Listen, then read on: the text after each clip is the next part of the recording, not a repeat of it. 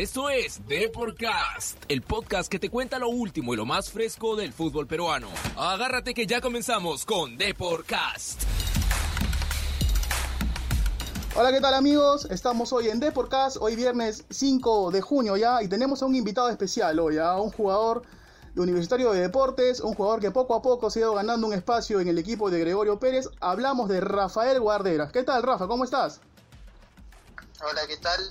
Un saludo a todos los oyentes y un saludo a ti, agradecerte por la, por la entrevista. No, gracias todo, a ti. Todo bien, felizmente. Gracias a ti por tu tiempo, Rafa, por darnos un, un espacio. A ver, arrancamos, Rafa. ¿Cómo está, cómo está pasando la cuarentena? Ahora son, es una época difícil, pero ¿cómo se está trabajando ahí desde casa? Seguramente con la supervisión del profe Pérez, ¿no?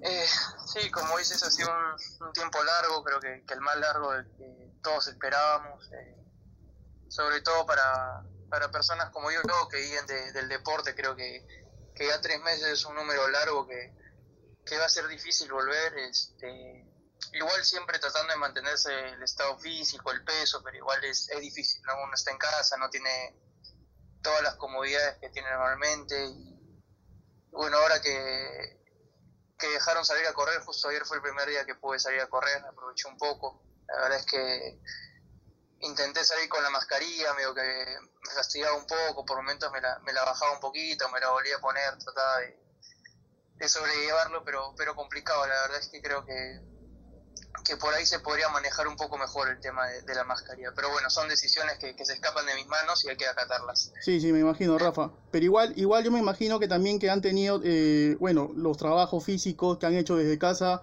han sido supervisados, ¿no? Te han tenido como que un esquema así para, para mantenerse en forma.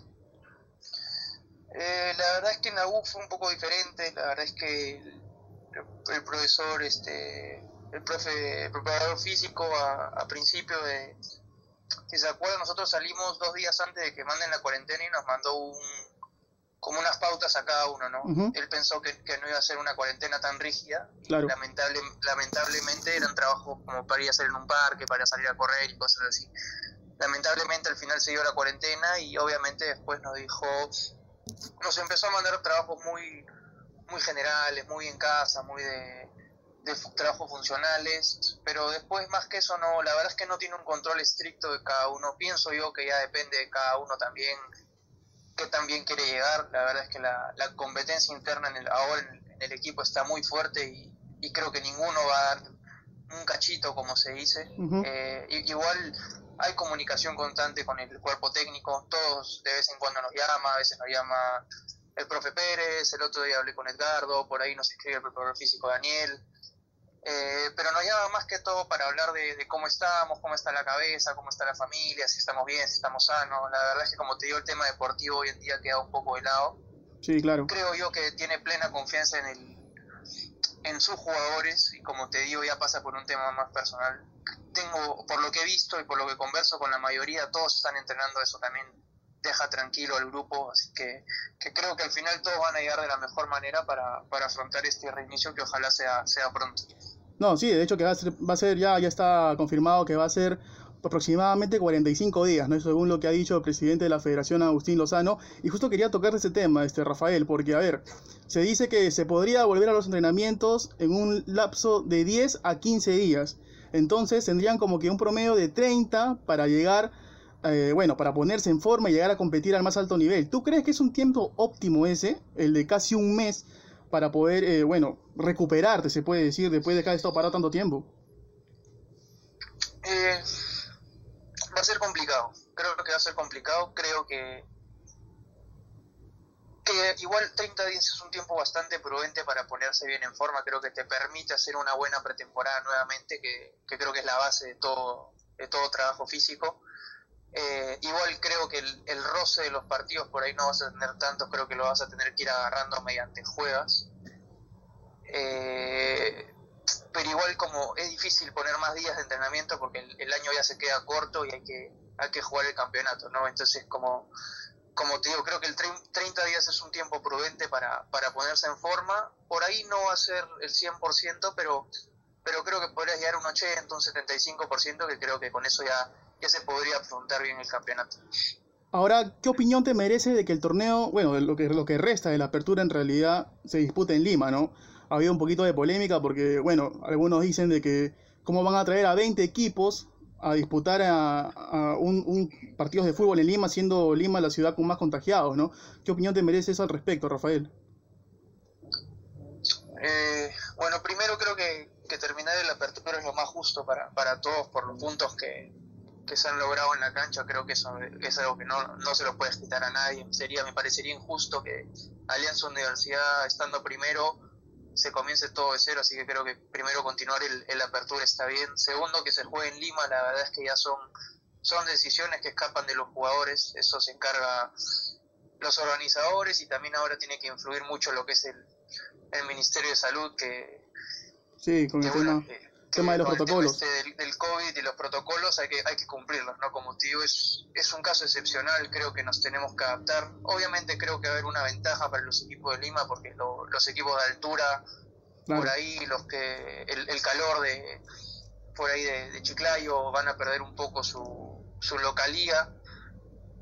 Pero como te digo, es, es un caso excepcional y, y si dicen que es lo mejor, bueno, habrá que acatar, ¿no? Claro, eh, pero a ver, en la U ya se ha tocado el tema de los protocolos, Rafa, por ahí has tenido alguna algún acercamiento sobre cómo, cómo, cómo se va a tratar ese tema. Parece que se van a hacer pruebas a todos los jugadores, pruebas cada, eh, cada, tres, cada tres o cinco días. La verdad es que nos mandaron como un borrador hace un par de meses. No sabemos si va a ser al final, te mentiría, como tío, como hace fácil dos meses que nos mandaron ese borrador, por ahí es totalmente diferente. Después más que eso no nos han dicho, eh, todavía no nos confirman qué día empezamos a entrenar. Lo único que sabemos es tanto como, como ustedes, lo que ha salido a hablar el presidente Lozano y después de eso la verdad es que no, no hemos tenido comunicaciones. Claro. Bueno, ahora vamos a pasar un poquito al tema fútbol, Rafa, ya que dejamos un poquito de lado esto de la pandemia. A ver, ayer te cuento, entrevistamos al Tigre Gareca, el director técnico de la selección peruana, y él nos comentaba de que, bueno, está la posibilidad, no, no de jugar con la totalidad, como en un momento se dijo, de, eh, a disputar las eliminatorias con jugadores del torneo local, pero sí dijo, ellos tienen que estar preparados, ¿no? Refiriéndose a, los jugadores de la Liga 1, ¿no? Porque en caso de que no lleguen los jugadores del extranjero, van a tener que asumir esa responsabilidad de los jugadores del torneo local, ¿no? Y bueno, tú definitivamente eres uno de los, se puede decir, de los, jugadores que más presencia tiene en universitario, de los jugadores que, se puede decir tiene un poco de nivel de selección para poder quizá integrar una, futura nómina, ¿no? ¿Cómo te sientes tú respecto a esas declaraciones de Gareca que les da la confianza a los chicos de acá de, del torneo? Eh, creo que, que en todo hay que verle el lado positivo a, a todo esto, como dices, ¿no? Creo que es una oportunidad que por ahí no era tan fácil si el, curso hubiera seguido normal. Eh, y a, bueno, el que le toque ahora enfrentar de la Liga 1, sea yo o sea quien sea, creo que, que lo va a tratar de hacer de la mejor manera. Creo que todos van a tratar de, llegar en el mejor momento posible, en lo que se pueda para, para si te toca estar en la selección, poder afrontarlo de la mejor manera, sobre todo por cómo viene, ¿no? Creo que que hay que seguir con esa línea que tiene la, selección de crecimiento y, y, como te digo, no si alguno le llega a tocar seguir por esa línea para para también como que demostrar un poco que el, que el jugador peruano, eh, digamos, de la Liga 1 puede, puede afrontar ese reto. ¿no? Sí, sí, definitivamente. Él incluso dijo que, que tenía plena confianza en el jugador del torneo local, dijo, ¿no? Y si en caso no lleguen los extranjeros, va a tener que usar mano de, bueno, de los jugadores de aquí, ¿no? Eh, bueno, ya este, tocándote otro tema, qué bien venían ustedes, ¿no? Este, con ahí esa volante, ese tridente que habían armado en el medio con, con Gerson Barreto, con, con Armando Alfajemi ahí, venían perfecto, ¿no? Qué, qué mal que, les cayó la cuarentena encima, este Rafael.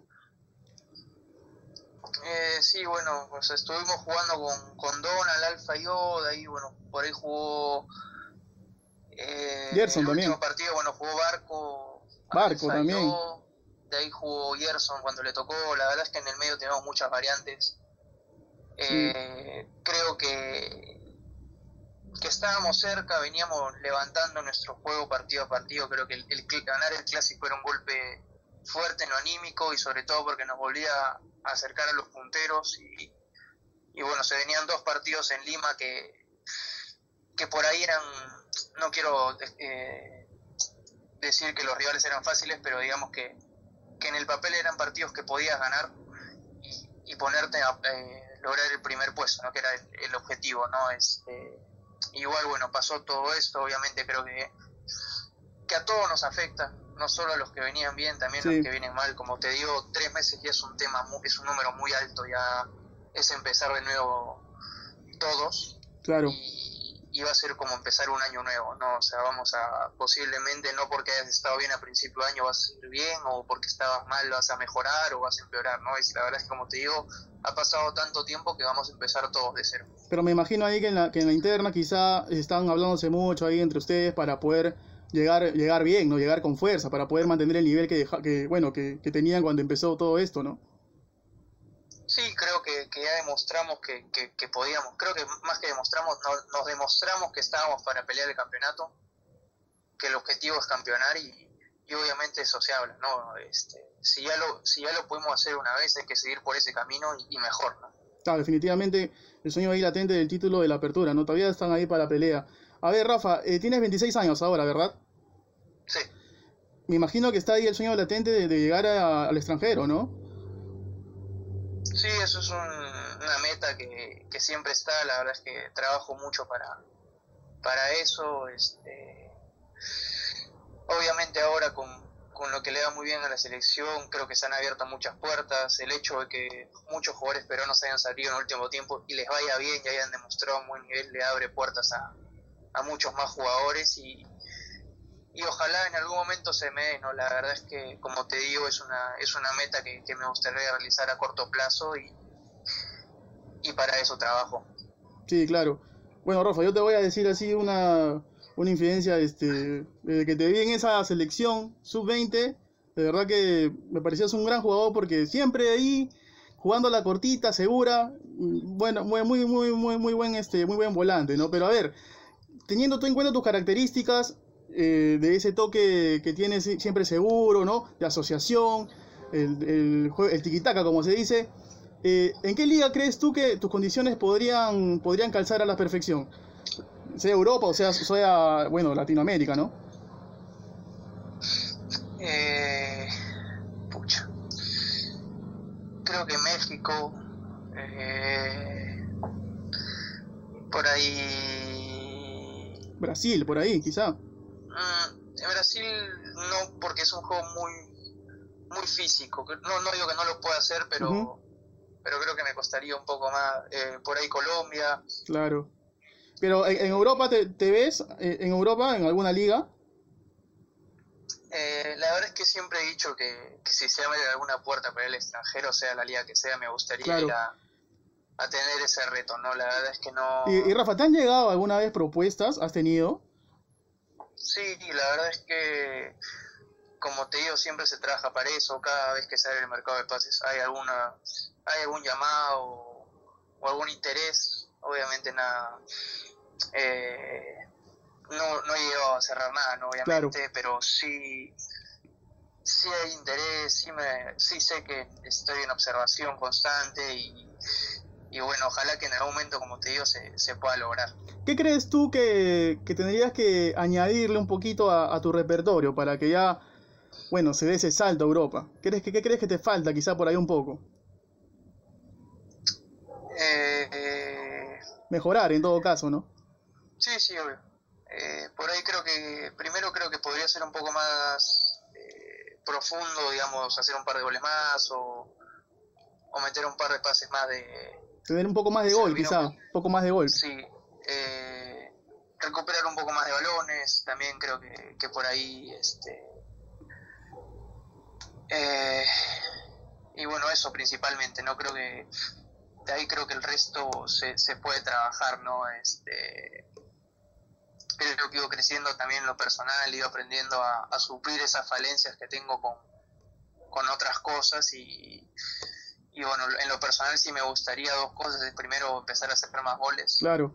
Y, segundo, creo que por ahí quitar un poco más de pelota. Porque, porque a ver, yo, he seguido tu carrera, Rafa, y bueno, y tú tienes una característica. A ver, bien le encantas a los técnicos y te pones de titular toda la temporada, o bien también no le gustas y te sientan. No creo que has tenido esos, esos vaivenes en tu carrera, ¿no? Me parece. Sí, sí, la verdad es que he sido esos jugadores que, como dices, no, o sea, o, era titular indiscutible o no salían en lista. Por ejemplo, en UTC te pasó eso, creo, ¿no? No, en UTC venía jugando bastante. Me tocó vivir vivir eso en, en la U. En la U, en la U, perdón, claro. En la U, en los, digamos que el 2013 que empecé jugando, el 2014, eh, cuando se fue Comiso dejé de jugar. Claro, claro vino Oscar Ibáñez y me volvió a poner, de ahí vino Suárez y me tocó ir, o sea, y no me puso, me terminé yendo a la San Martín. Claro. En la San Martín jugué un poco, de ahí volví a la U, no jugué. Y ahí cuando, cuando voy a UTC jugué un montón y desde que fui a UTC digamos que, que empecé a jugar bastante seguido, ¿no? Este, en UTC jugué 11 de, de 14, de 14 partidos, en, en el Muni en dos años hice 70 partidos más o menos. Sí, claro.